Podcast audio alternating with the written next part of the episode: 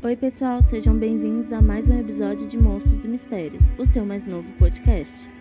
Meu nome é Bruna e vou trazer para vocês episódios cheios de mistério, teorias e crimes reais. Lembrando que este podcast não é recomendado para pessoas sensíveis.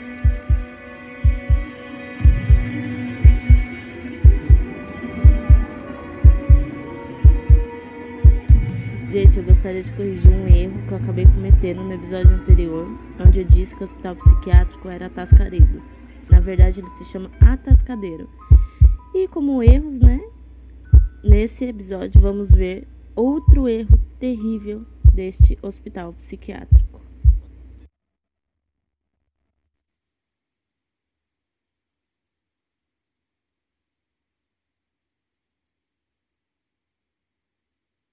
Hoje vamos falar dos Toolbox Killers. E, gente, eu vou avisando aqui novamente que o caso de hoje é bem pesado. Tem tortura, tem estupro, tem morte. Então, se você é sensível para essas coisas, se você tem gatilho com isso, por favor, não continue, porque o caso é realmente muito pesado. Como é uma dupla, vamos falar primeiro da vida de um por um e aí depois a gente vai para os crimes desde quando eles se conheceram, ok? Lawrence Sigmund B. Tucker nasceu em Pittsburgh, na Pensilvânia, em dia 27 de setembro de 1940. Como ele foi um filho indesejado, né? Os, os pais dele não queriam ter filhos, ele foi colocado para o orfanato por sua mãe biológica. Ele foi adotado pelo senhor e senhora George B. Tucker quando ele era criança. O pai adotivo dele trabalhou numa indústria de aviação, que exigiu da família que se mudasse muito, com muita frequência, pelos Estados Unidos durante a infância dele. E aí, B. Tucker foi preso pela primeira vez num furto de uma loja aos 12 anos de idade. E aí que ele obteve, né, uma ficha criminal nos próximos quatro anos seguintes, após várias outras prisões pelos mesmos crimes e chamou a atenção das autoridades juvenis, né? Peter mais tarde ele ia alegar que esses inúmeros crimes que ele cometeu de roubo na adolescência dele foram tentativas de compensar o amor de seus pais. Uma coisa assim que eu sinceramente não duvido, né? Mas embora ele ter o QI de cerca de 138, Bittucker considerou a escola de experiência muito tediosa e abandonou o ensino médio em 1957. Nessa fase da sua vida, ele já estava morando na Califórnia com seus pais adotivos. Ele havia sido preso por roubo de carro, um atropelamento e fuga. Por esses crimes, ele foi preso na autoridade juvenil da Califórnia, onde ele permaneceu até os 18 anos. E após a sua libertação, B. Tucker descobriu que seus pais adotivos tinham renegado ele, né? Tinham se mudado e abandonado ele. E ele nunca mais veria seus pais adotivos novamente. Pouco depois, né, da sua liberdade condicional da autoridade juvenil da Califórnia, B. Tucker foi preso de novo por transportar um veículo roubado através das fronteiras do estado. Em agosto de 1958, B. Tucker foi condenado a 18 meses de prisão a ser, a ser cumprido no reformatório do estado de Oklahoma. Mais tarde, ele foi transferido para o Centro Médico de Prisioneiros Federais em Springfield, Missouri, para cumprir o restante da sentença. Em 1960, Bitucker foi liberado da prisão e logo voltou para o crime. Poucos meses depois da sua liberação, ele foi preso em Los Angeles por roubo e em maio de 1961 ele foi condenado a 15 anos de prisão. Gente, eles estão. O, o cara comete um crime e aí eles pegam o cara e solta. E aí o cara comete outro crime, eles catam o cara, deixam lá e solta. Gente, estão vendo que o cara comete um crime atrás do outro, mesmo assim eles estão soltando o cara tá na cara desde aqui que já vai dar merda, né? Mas tá bom. E aí, ele preso por esse roubo, né? Ele foi diagnosticado por um psiquiatra como tendo sendo altamente manipulador. O psiquiatra também descreveu B. Tucker como tendo considerável hostilidade oculta. E mesmo assim, ele foi liberado em liberdade condicional em 1963, após cumprir dois anos da sua sentença de 15 anos. Nossa, pelo amor, né? Terrível. Em outubro de 1964, ele foi novamente preso por violação dessa liberdade condicional. Gente, o cara tá só escalando os crimes e, né, ninguém tá fazendo nada.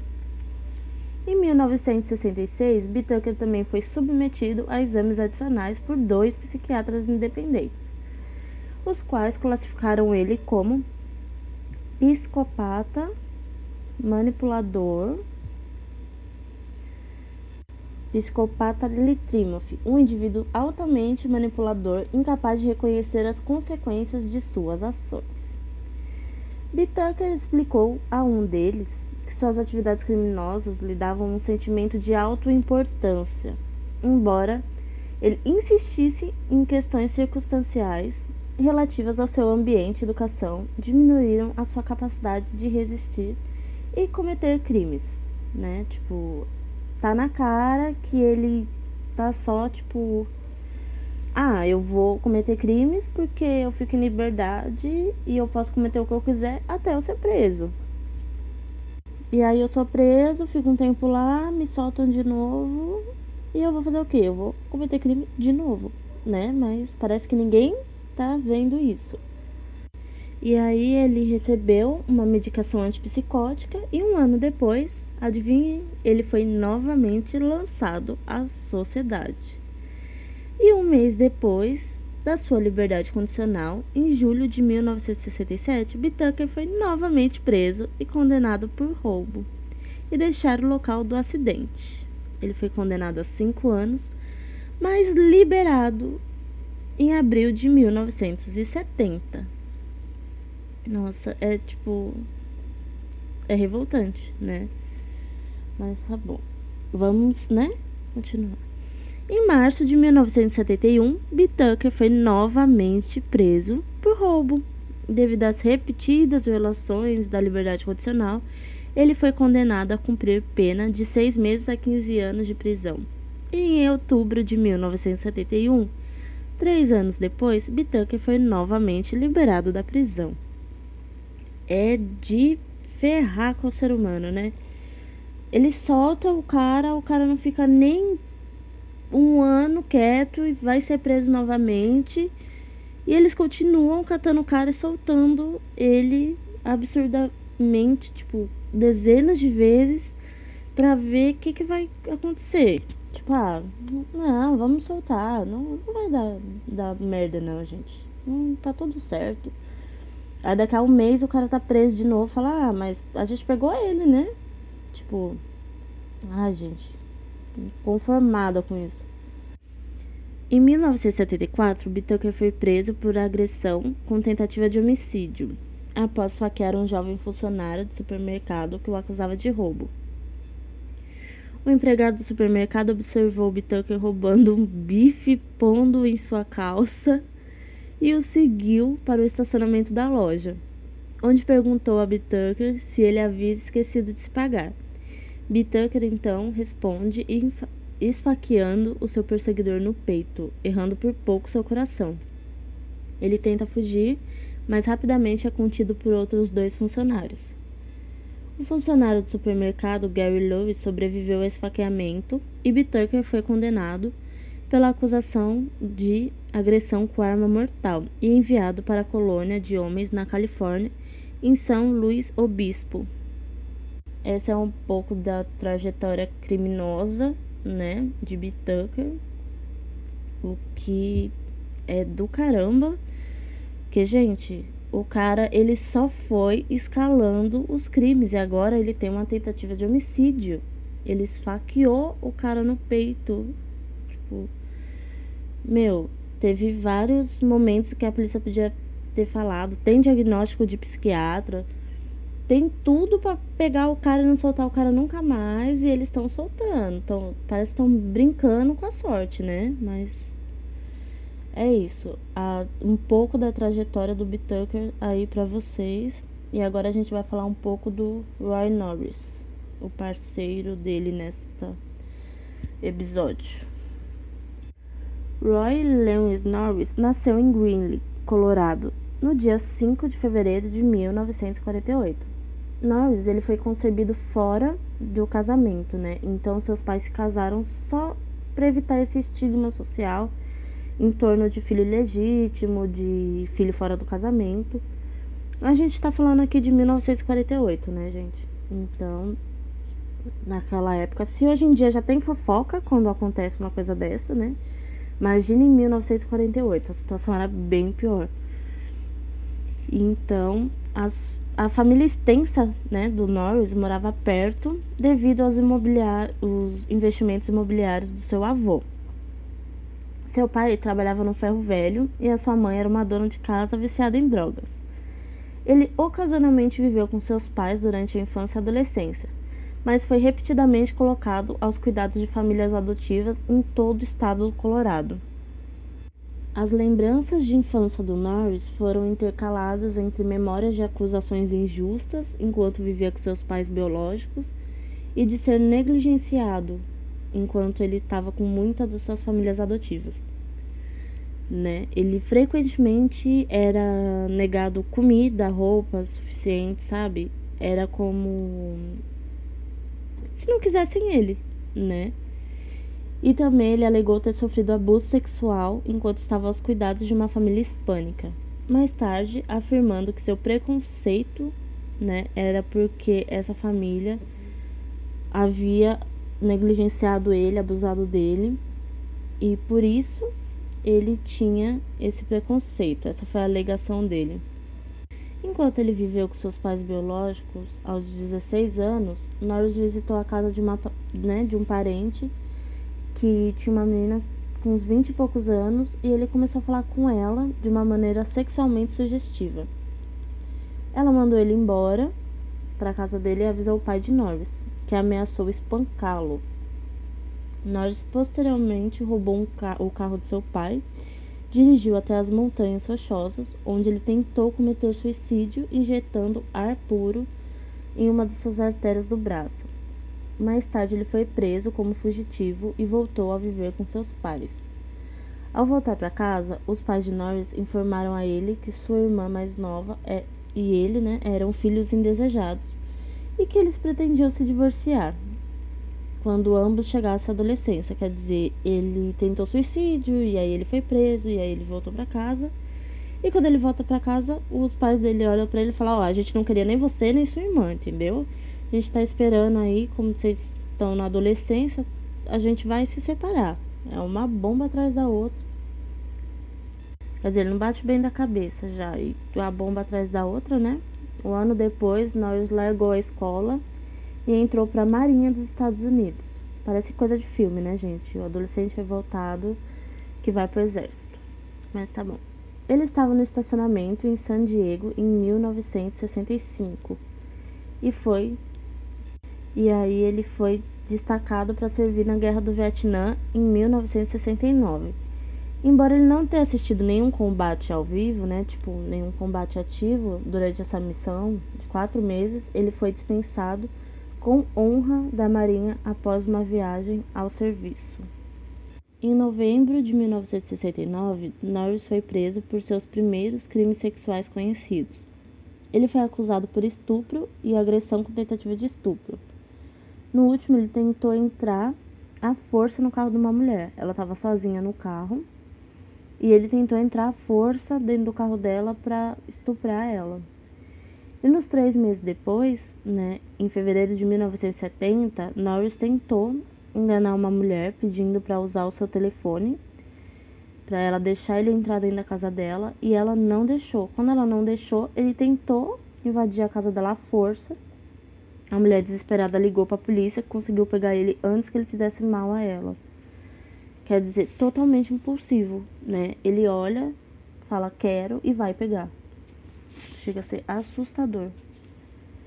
Menos de três meses depois do crime, Norris foi diagnosticado por psicólogos militares com uma personalidade de esquizoide severa. Ele recebeu uma dispensa administrativa da Marinha, em termos rotulados como problemas psicológicos. E em maio de 1970, Norris, sob fiança por seu último crime, atacou uma estudante que ele perseguia no campus de uma universidade de San Diego. Norris bateu repetidamente na nuca dela com uma pedra até que ela caiu de joelhos, antes dele bater na sua cabeça contra a calçada enquanto ele se ajoelhava na parte inferior das costas dela. Pouco depois, Norris foi acusado de agressão com arma mortal e ele foi condenado a cinco anos de, de prisão. E ele foi para onde? Para o Hospital Estadual de Atascadeiro, onde ele foi classificado como um criminoso sexual com transtorno mental. Quer dizer, estamos aí de novo, né, no Hospital Estadual de Atascadeiro e estão classificando ele como criminoso sexual com transtorno mental. Nada que fosse tão claro quanto eles deveriam ter, né, deixado. Mas tá bom. Norris recebeu alta do Hospital Estadual de Atascadeiro em 1975, com cinco anos de, de liberdade condicional, tendo sido declarado pelos médicos como um indivíduo que não representava mais perigo para os outros. Né, gente? Pelo amor de Deus. Olha, Tascadeiro, eu acho assim, não, não tinha ninguém que fizesse um trabalho muito bom lá. E é isso, porque olha, como é que um cara que fez tudo isso, ele é colocado em liberdade, tipo, ah, mas não representa mais perigo para os outros, não ele estava preso aqui, ele não fez mal para ninguém, né? Não tinha, não tinha mulher para ele fazer mal, então ele não fez mal para ninguém. E apenas três meses após a sua libertação, Norris se aproximou de uma mulher de 27 anos, caminhando para sua casa de volta, né, do restaurante e lhe ofereceu uma carona na sua moto. Quando ela recusou, Norris estacionou sua motocicleta e agarrou o lenço da mulher enrolando em seu pescoço antes de informá-la que pretendia estuprá-la e arrastá-la para os arbustos próximos. Temendo por sua vida, a mulher não resistiu ao estupro. Quer dizer, temendo pela vida, lógico, né, gente? Mas não creio que ela não tenha resistido. Se alguém coisa o seu pescoço, você fica sem ar e você não tem muito o que fazer. E logo depois a mulher foi até a polícia e denunciou o crime, mas como ela não conseguia dizer realmente, né, dar uma descrição mais certa de quem fez, por estar noite também, eles não conseguiram achar o autor do crime. No entanto, um mês depois, a vítima observou a motocicleta de Norris e anotou o número da placa, que imediatamente deu à polícia. Norris foi preso pelo estupro. Um ano depois, ele foi julgado e condenado por este crime e enviado para a colônia de homens em São Luís Obispo. Enquanto ele estava encarcerado nessa colônia de homens da Califórnia, Norris conheceu e se tornou amigo de Bitucker. Bitucker e Norris inicialmente se conheceram vagamente né, em 1977, um ano depois do Norris ter chego a essa colônia de homens. A impressão inicial que Bitucker teve dele foi que ele chegava e ele era inteligente, ele era astuto e que se associava a criminosos mais endurecidos, tipo gangues de motociclista, além de traficar drogas contrabandeadas. O par foi gradualmente, né, se tornando mais conhecido, começou a falar em termos amigáveis, quando Norris ensinou Bitucker a construir joias. No entanto, de acordo com Norris, Bitucker salvou sua vida após ele ser atacado por outros presidiários, em pelo menos duas ocasiões. Então, em 1978, o par se tornou conhecido, descobrindo que eles compartilhavam o mesmo interesse em violência sexual e misoginia. E aí o Norris também compartilhou com o B. Tucker, né, que o maior estímulo para ele era ver mulheres jovens assustadas, né? Gente, que bizarro. Acrescentando que essa foi a principal razão pela qual ele acumulou um longo registro de crimes sexuais. B. Tucker, que não era conhecido por ter cometido nenhum crime sexual antes de seu encontro com Norris, Ele próprio divulgou, divulgou para Norris que ele também queria, né, estuprar uma mulher. Mas que se ele estuprasse, ele a mataria, porque aí não deixaria testemunhas e seria, não seria pego, né, gente? Olha quão doentio esses dois caras são, gente. Pelo amor de Deus. Tipo, ai, se eu matar ela, não tem testemunha, então não tem crime. Né? Olha como a cabeça desses caras funciona. Os dois, quando eles ficavam sozinhos, eles discutiam regularmente os planos de como agredir e assassinar adolescentes após a sua libertação. E essa fantasia compartilhada foi evoluindo para um plano elaborado para assassinar uma garota de cada ano da adolescência. Aos 13, né, do, aos 13 anos até os 19. E a dupla prometeu que fora da colônia de homens eles se encontrariam e começariam a pôr o seu plano em prática. B. Tucker ele foi libertado da colônia para homens da Califórnia em 15 de outubro de 1978. E ele voltou para Los Angeles e lá ele encontrou um trabalho como maquinista qualificado. Esse trabalho rendeu para ele cerca de mil dólares por semana. E apesar dele ser classificado como solitário, né, ele tornou amigo de todo mundo da vizinhança ele ganhou a reputação de generoso, prestativo. Ai, mas o clássico cidadão de bem, né, gente? O cara que ninguém desconfia, todo mundo olha e fala: olha, o vizinho é quieto, mas, né? Ai, é gente boa, ajuda uma pessoa aqui, outra ali.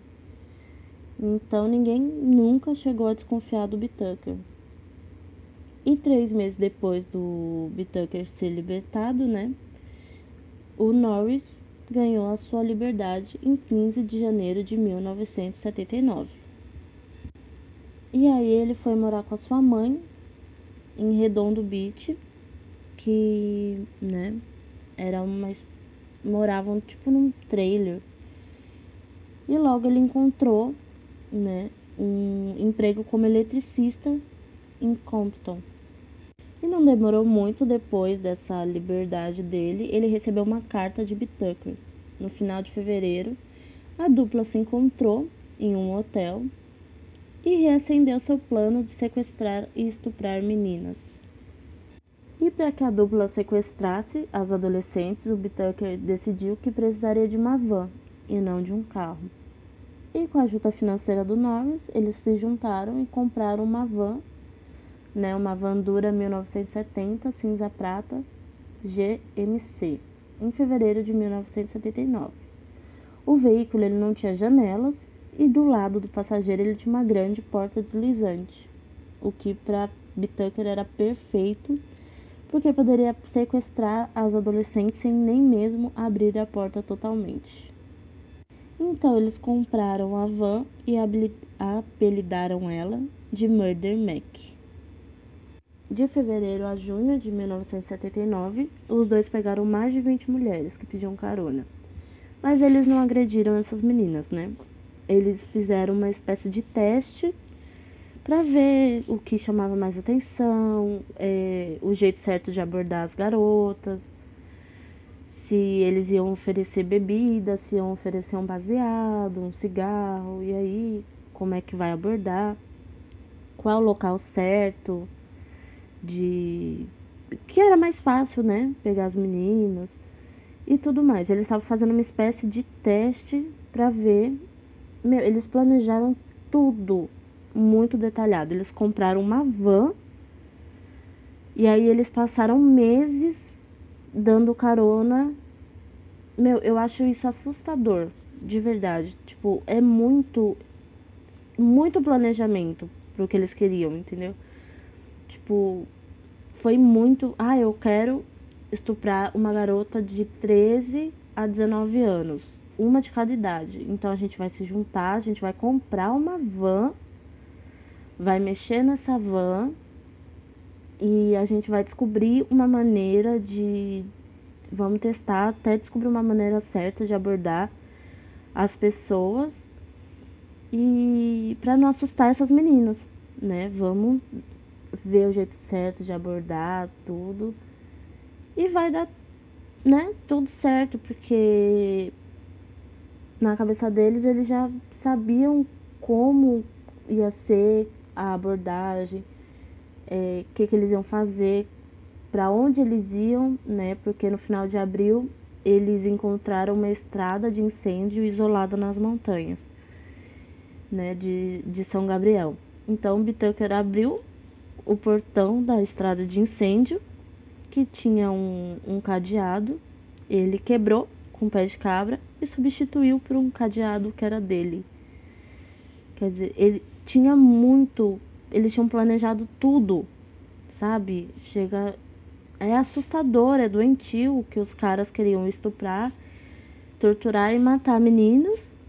E eles plane... ficaram meses e meses e meses e tempos e tempos e tempos planejando isso, para que tipo nada saísse de, de um jeito inesperado, que nada tivesse surpreendesse eles.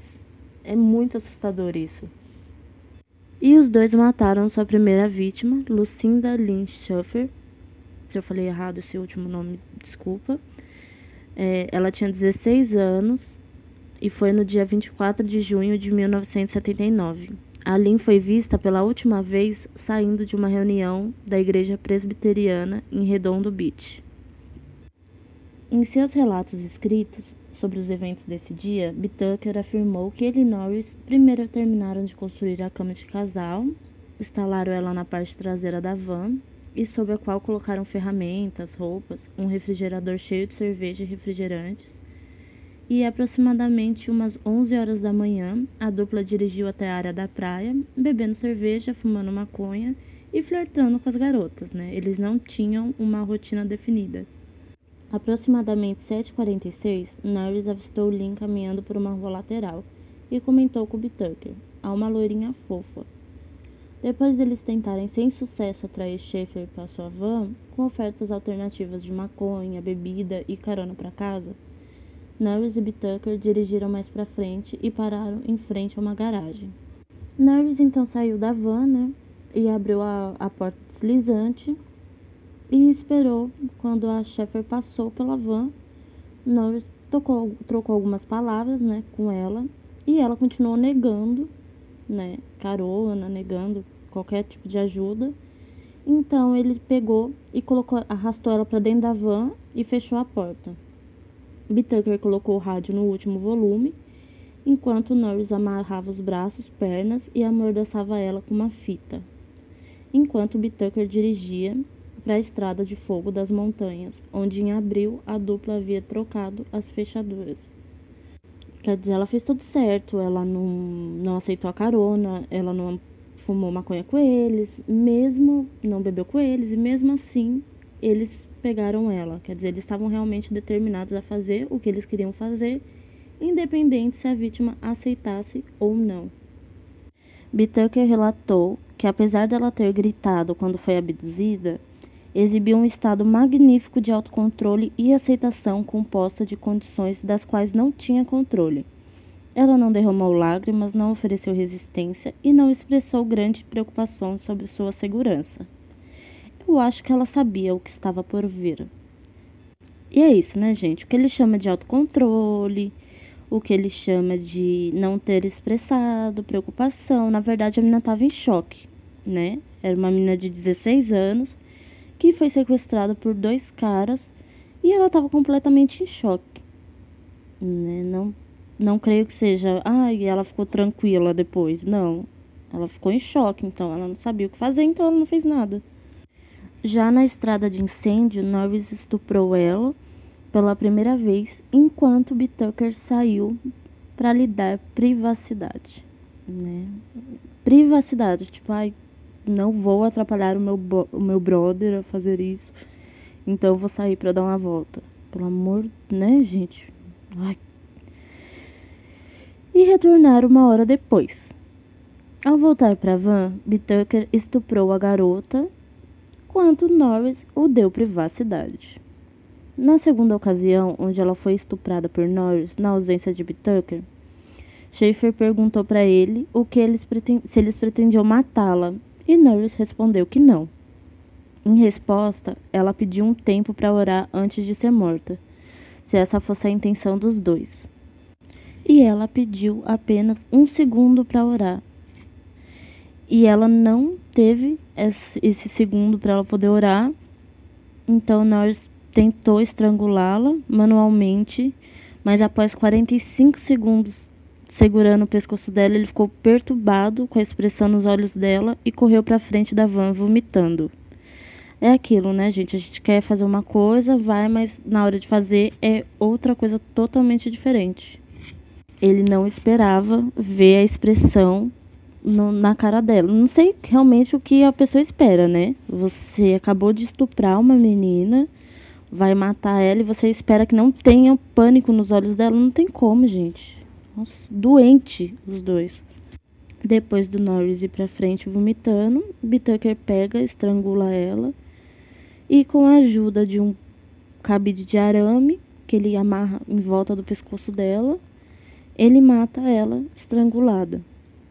E depois ele joga ela do desfiladeiro e garante para o Norris que os animais iriam comê-la, então não teriam evidências contra eles. Ele chega a comentar que deu tudo certo, que eles gostaram muito e que da próxima vez eles querem guardar alguma coisa para lembrar, né, do que eles fizeram. Então, em 8 de julho de 1979, duas semanas após eles terem assassinado a primeira vítima, Bitucker e Norris encontram Andrea Joy Hall, de 18 anos, pedindo carona ao longo da Pacific Coast Highway. Enquanto a dupla diminuía a velocidade da van para oferecer carona para ela, outro veículo parou na sua frente e fez exatamente isso, e ela aceitou. Bitucker e Norris, então, eles falam alguma coisa sobre má sorte e eles seguem o veículo que deu carona para Hall. Quer dizer, mesmo ela pegando carona com outra pessoa, os desgraçados continuam seguindo ela. Ela não conseguiu escapar, mesmo não pegando a primeira carona com eles. Quer dizer, eles estavam determinados a pegar a garota. Então, quando o carro para e ela desce, hum, né, eles decidem que Norris tem que se esconder na parte de trás da van, porque se ela vê que Bitucker tá viajando sozinho, fica mais fácil dela, né, entrar. Ela vai se sentir mais confiável de entrar com um cara só dentro do carro em vez de dois. E aí, quando ela aceita a carona, Bitucker oferece uma bebida gelada para ela e fala que tem um refrigerador na parte traseira da van. Então, quando ela vai pegar a bebida, o Norris, que estava escondido na parte traseira da van, se lança sobre a Hall e quando ela tenta se recuperar, ele luta com ela, mas ela, né, ela não tem a força suficiente para lutar com ele, e ele consegue subjugá-la, torcendo o braço dela para trás e fazendo ela gritar. Norris então amordaçou a Hall com a fita adesiva, amarrou seus pulsos e tornozelos. Então os dois levam ela para novamente, né, para estrada de incêndio nas montanhas, que eles já conheciam o local, e lá eles estupraram ela três vezes, duas vezes Bitucker e uma vez Norris. Enquanto Bitucker estava estuprando Hall, pela segunda vez, Norris viu o que ele acreditava serem faróis de veículos se aproximando. Então Bitucker tapou a, a boca dela né, com a mão e arrastou ela para os arbustos próximos, enquanto Norris dirigia em busca mal sucedida pelo veículo que pensava ter visto. E quando ele voltou, né, a dupla dirigiu para o lugar mais distante na montanha. Então, o Bitucker obriga a Hall a subir a colina nua, né, e quando chega no local, ele obriga ela a fazer sexo oral nele. E também obriga a Hall a posar para várias fotos Polaroid que ele tirou dela. Quer dizer, eles já estavam tirando fotos para lembrar do que eles fizeram posteriormente. Então, Bitucker ficou com ela, enquanto mandava Norris ir dirigir até uma loja para comprar mais cerveja. Quando Norris voltou, Bitucker estava sozinho e tinha mais duas fotos Polaroid. Ele conta que mostrava o rosto, né, da garota e a expressão dela era de puro terror, enquanto ela implorava pela vida porque Bitucker informou que ia matar ela e que queria que ela desse razões para sobreviver. Quer dizer, o puro terror psicológico que ele fez com a garota né? E mesmo após ela implorar para viver, ele enfiou um picador de gelo nas orelhas dela e depois pegou o cabide, enrolou em seu pescoço e a asfixiou até que ela morresse e depois jogou seu corpo do penhasco, como tinha feito anteriormente. E em 3 de setembro, eles atacam novamente. Eles observaram duas garotas, a Jack Doris Gilliam e Jacqueline Leah Lamp, sentadas no banco de uma parada de ônibus em Hermosa Beach. Elas não estavam esperando o ônibus, elas estavam ali de bobeira, tarde, né? As meninas, tipo, foi só fazer um rolezinho tranquilo, sem problema nenhum. Então eles param a van perto delas e oferecem maconha para elas e elas entram na van, né? Quem não entraria, né, gente? Ai, tá ali de bobeira, já estão curtindo. Ai, vamos fumar maconha? Vamos. Naquela época, né, ninguém desconfiava. Era tudo mais tranquilo, o pessoal era mais hippie. E aí falou, oh, vamos fumar um baseadinho? Bora. Então bora. Aí depois de entrar na van, um pouco, pouco tempo depois elas perceberam já, né, que eles estavam desviando o caminho. E aí elas começaram a entrar em desespero. Eles tentam enganar elas, falando que não, que só tava, né, querendo um lugarzinho mais tranquilo para eles parar para fumar, mas elas não caem na deles, né? Então a Lamp, de 13 anos, tentou abrir a porta e correr, quando Norris pegou ela e bateu na nuca dela com um taco de beisebol. Ela cai inconsciente e antes deles conseguirem dominar a Gillian, de 15 anos, ele começou a amarrar e amordaçar, mas a Lamp se recuperou e, né, e tentou fugir de novo. Então Norris torceu o braço dela nas costas e arrastou de volta para a van. Enquanto ele estava ali na luta com as garotas, ele viu que tinha um pessoal jogando, né, ali perto e que estava olhando, né, o que estava acontecendo. E aí ele pega, fecha a van e sai, né, preocupado com que alguém fosse dar queixa, chamar a polícia, alguma coisa. Mas isso não acontece, né? Ninguém deu queixa. Só mais um dia normal, né? O cara deu uma tacada de na cabeça da menina e ninguém dá queixa, ninguém chama a polícia, tudo numa boa, né? Só mais um dia aqui. E é incrível, gente. Como ninguém deu a queixa, o cara deu uma tacada com um taco de beisebol na nuca da menina, tá amarrando a outra e, né, ninguém fala nada. As duas foram levadas para as montanhas, onde elas foram mantidas em cativeiro por dois, quase dois dias, né? e amarradas e amordaçadas, enquanto eles abusavam e torturavam as duas. Eles chegaram a dormir na van, de tanta confiança que eles tinham que elas não, não tinham como sair dali, né? E Bitucker chegou a levar, né, a Lamp para a colina, onde fez ela posar para fotos, porque, né, eles queriam registrar aquele momento para poder ver depois. B. Tucker também criou uma gravação de si mesmo estuprando e forçando a Gillian a fingir que era uma prima dele, né? E enquanto ele estuprava ela e torturava ela apunhalando os seios dela com furador de gelo e usando o alicate de aperto para arrancar parte do mamilo dela. Quer dizer, até onde vai a crueldade, né? Não tem limite a crueldade desses caras. Então, depois de tudo isso, eles decidem que vão matar as garotas e pegam a Gillian primeiro, furam os ouvidos dela com o picador de gelo e depois estrangulam ela com cabide, como eles já haviam feito com as vítimas anteriores. Já com a Lamp, Norris dá uma marretada na cabeça dela e Bitucker estrangula ela até acreditar que ela tinha né, morrido. Então, quando eles percebem que ela não está morta, Norris espanca ela e Bitucker continua a estrangular ela agora até a sua morte. Então, eles simplesmente descartam os corpos das duas garotas em um dique em Chaparral. Quer dizer, totalmente frio, né? Eles não têm controle de como eles matam, mas eles sabem o que eles querem. Eles querem torturar elas e instaurar pânico que é isso que eles gostam, é isso que excita eles, é o pânico e o medo que as garotas têm deles, né?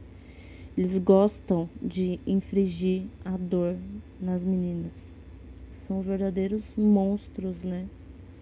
E depois de tudo, eles ainda simplesmente descartam as garotas como se fossem lixo, né?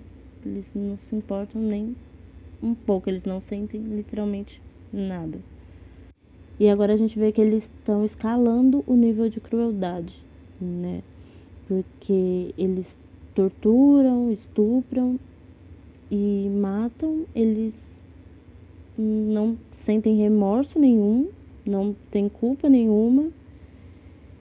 E a cada vítima eles aumentam esse nível de crueldade, como se fazer o que eles estão fazendo não fosse o suficiente.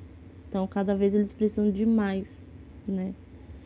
É terrível, realmente terrível o que essas garotas passaram na mão desses dois.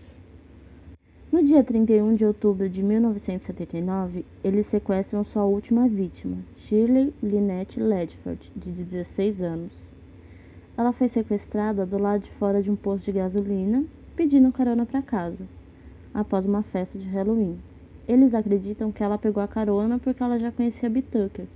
Já que ele frequentava o restaurante onde ela trabalhava como garçonete em meio período. Depois dela aceitar carona e entrar na van, o Norris oferece maconha para ela e ela recusa. Então Bitucker leva a van para uma rua isolada, onde Norris saca uma faca, amarra e amordaça ela com uma fita isolante. Bitucker então coloca Norris para dirigir, que dirige sem rumo enquanto Bitucker continua com a Ledford na parte de trás da van. Depois ele remove a fita adesiva da boca dela e das pernas e começa a atordoar a garota, inicialmente esbofeteando a cara dela e zombando dela. Mas aí depois ele começa a bater nela com os punhos fechados e começa a gritar para ela, para ela gritar, para ela dizer alguma coisa. E aí quando ela tá apavorada e começa a gritar, ele manda ela gritar mais alto. E ela começa a ficar desesperada e pede para ele não mexer nela, não me toca, não me toca, e ele fica, e ele continua, né? Naquele psicológico de qual é o seu problema? Você não gosta de gritar? Grita mais alto, eu quero ouvir você gritar, isso é o máximo que você consegue gritar. E aí quando ela começa a chorar já, não, não aguenta mais. E ele não para de bater nela. E ele segue torturando ela enquanto ela grita desesperadamente, tentando de tudo para fazer com que ele pare e ele não para, ele bate nela com a mão, com um alicate, com um martelo e tudo pedindo o tempo inteiro pedindo para ela gritar mais e ela tenta fazer tudo o que ele pede tem uma fita que eles gravaram. É, se eu não me engano, no YouTube tem um trecho, mas eu não aconselho de verdade, porque eu só li a descrição do que tem nessa fita e eu realmente fiquei aterrorizada, gente. É, é surreal, é, é desumano completamente tudo que eles fazem com ela e Tucker chega a sodomizar, né, estuprar ela com um alicate. E mesmo ela fazendo tudo que ele pediu, ele não para. Então eles começam a marretar o cotovelo esquerdo dela e ela não aguenta mais e as últimas palavras dela são vá em frente. Me mate, por favor. Tipo, gente, é, é desesperador, né? Eu não tenho palavras para dizer o quanto me dói só de ler. Entendeu? É uma menina de 16 anos que tinha uma vida inteira pela frente e que sofreu uma morte terrível, né? Não, não tem como explicar até que ponto eles foram na crueldade. Eu acho assim que eles ultrapassaram qualquer ponto que até ali alguém tinha de o ser humano é cruel até aqui. Não, eles falaram: "Não, eu sou consigo ser mais. E, gente, é de embrulhar o estômago, é de fazer chorar. Tanto que eles, o FBI, ele usa essa fita até hoje para desensibilizar os agentes deles. Agora você imagina o quanto não é pesado. Tipo, de ler, você já fica abalado, imagina você ouvir, né? É desesperador, de verdade. O investigador chegou a dizer: Todos nós ouvimos mulheres gritar em filmes de terror. Ainda assim, sabemos que ninguém está gritando de verdade. Por quê? Porque simplesmente a atriz não consegue reproduzir alguns sons que nos convençam de que algo viu e de onde está acontecendo.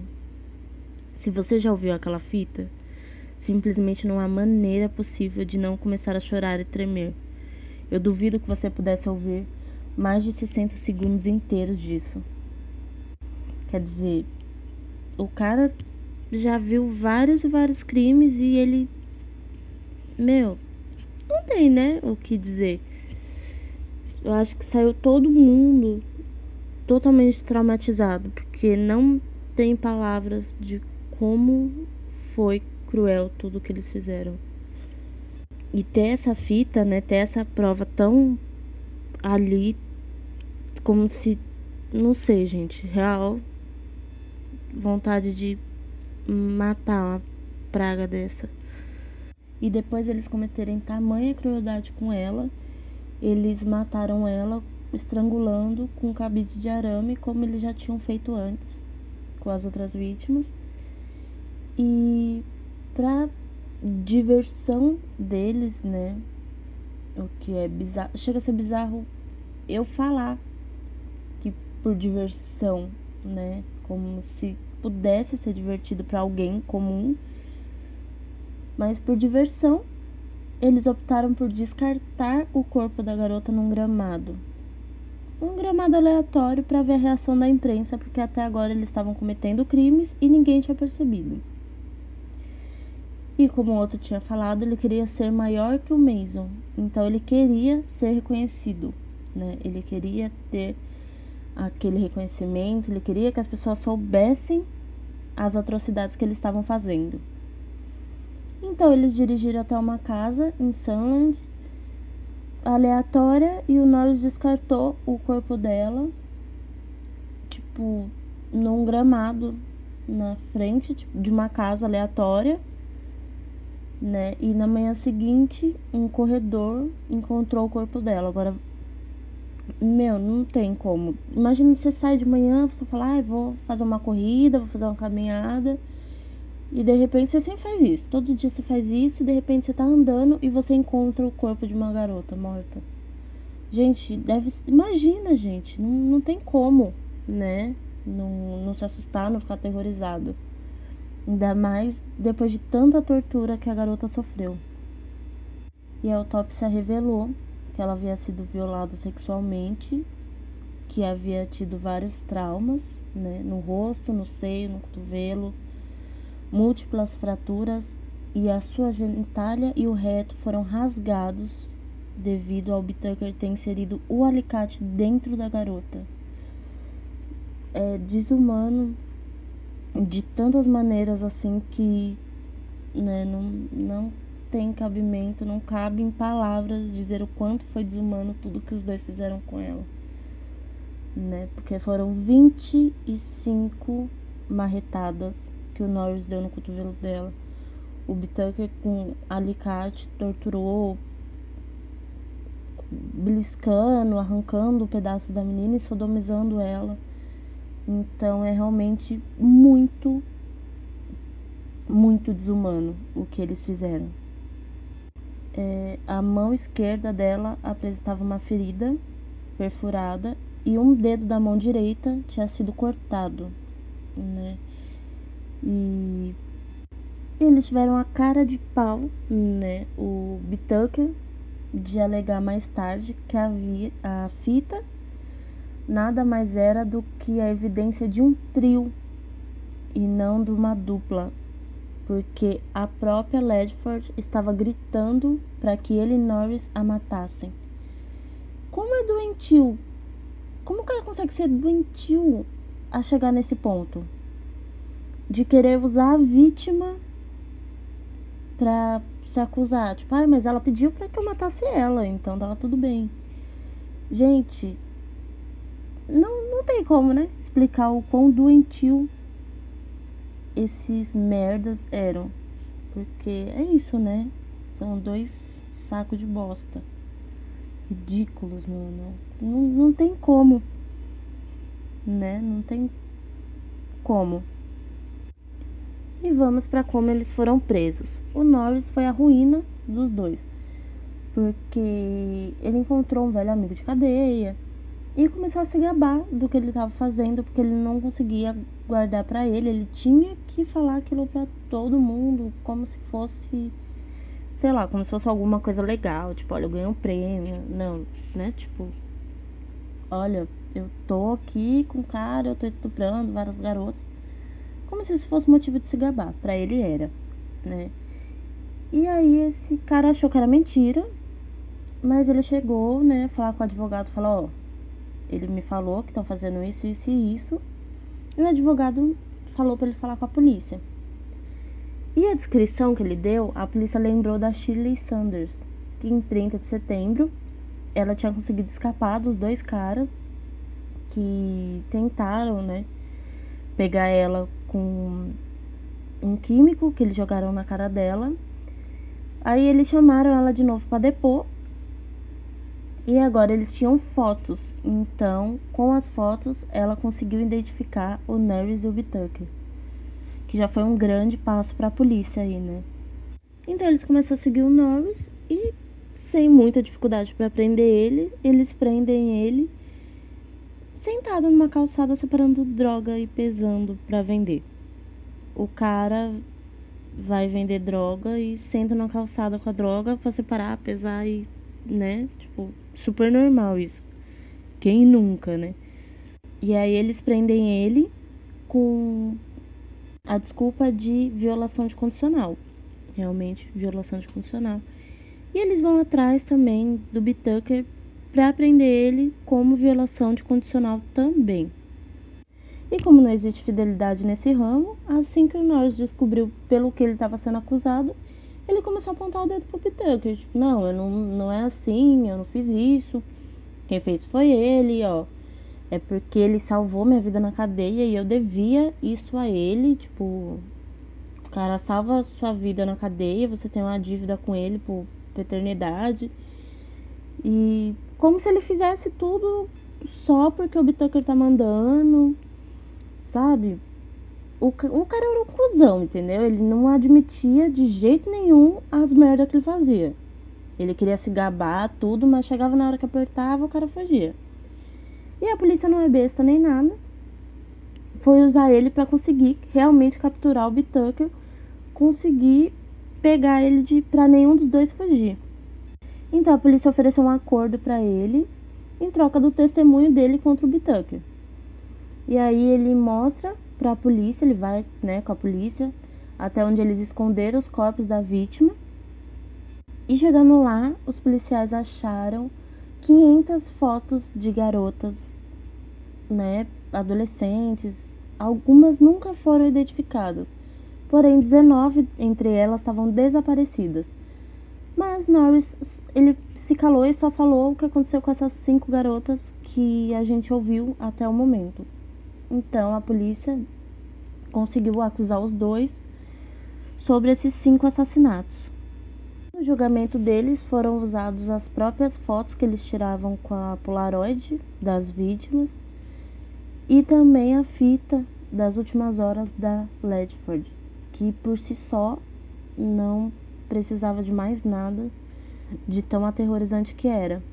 O impacto foi tão grande que o Bitucker foi condenado à sentença de morte e o juiz ainda inclinou, incluiu uma prisão perpétua de 199 anos, caso a sentença de morte dele fosse revertida, né? Para ter garantia que ele não sairia nunca da cadeia, o juiz acrescentou uma prisão perpétua, caso a pena de morte dele fosse revertida. Já o Norris foi condenado a 45 anos de prisão, né? Ele foi condenado a 45 anos de prisão porque ele teve esse acordo para entregar tudo, né? Pela cooperação dele na investigação, ele foi condenado a 45 anos de prisão. E em 2009, o Norris teve a sua liberdade condicional negada por mais 10 anos. Descrito pelo agente especial do FBI, John E. Douglas, como o indivíduo mais perturbador pelo qual ele já criou um perfil criminoso, o Tucker foi condenado à morte por cinco assassinatos em dia 24 de março de 1981, mas ele morreu de causas naturais enquanto estava encarcerado no corredor da morte. Isso aconteceu em dezembro de 2019. Já o Norris, que foi condenado no dia 7 de maio de 1980, ele morreu de causas naturais também em fevereiro de 2020. Ambos ficaram conhecidos como os Toolbox Killers, né? Assassinos das ca da caixa de ferramenta.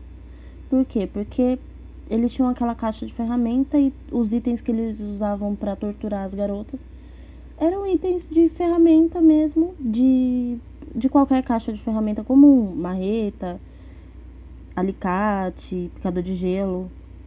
E foi extremamente bizarro, né? Porque quem imaginaria que um item de caixa de ferramenta comum, na mão de dois loucos, faria todo esse estrago, né? E o principal investigador do caso deles, que foi o Paul Bino, ele se suicidou em dezembro de 1987. Ele tinha 39 anos. Ele fez uma nota de suicídio de 10 páginas ele se referiu especificamente aos assassinatos cometidos por Bitucks e Norris, como assombrando ele, e ele tinha muito medo de que eles saíssem da prisão e fossem atrás dele e da família dele. Então ele acabou se matando porque ele não aguentava mais ser assombrado por tudo que ele tinha visto desse caso, ele não aguentava o medo que ele tinha desses caras serem soltos e imaginar o que ele faria, o que os dois fariam com ele e com a família dele. Para vocês terem ideia de quão assombroso foi tudo isso, o investigador ele preferiu se matar aos 39 anos do que continuar imaginando que um dia eles pudessem ser soltos e ir atrás dele ou da família dele. Stephen Kay, o promotor do julgamento do Bitucker, ele ainda considera os assassinatos cometidos por Bitucker e Norris o pior caso criminal que ele já viu, que ele já processou, encontrou, e ele permaneceu insistente na sua crença de que, antes da morte por causas naturais do Tucker, ele tinha sido merecedor da execução mais do que qualquer outro preso no corredor da morte da Califórnia. E ele chegou a dar uma entrevista, né, dois anos após o julgamento dos dois, que o seu sono era continuamente perturbado por pesadelos onde ele ouvia os gritos vindo da van e ele tentava correr para salvar as garotas e ele sempre chegava tarde demais. Quer dizer, todo mundo envolvido nesse caso ficou terrivelmente, viveu terrivelmente assombrado, né, à sombra de tudo aquilo que aconteceu. E para aqui encerramos esse caso. Eu espero que vocês tenham é, sobrevivido até aqui, né? É um caso bem pesado. Eu tive muita dificuldade de gravar. E agora eu vou fazer um intensivo de vídeo de gatinho, gente. Porque eu tô precisando de alguma coisa pra trazer minha mente de volta pro lugar. Porque realmente esse caso foi difícil. Eu vou deixar imagens do, do caso, né, dos assassinos e tudo mais na nossa página do Facebook e no nosso Instagram. Segue lá a gente e eu espero né, que vocês continuem me acompanhando nesse podcast. Beijos. Até a próxima. thank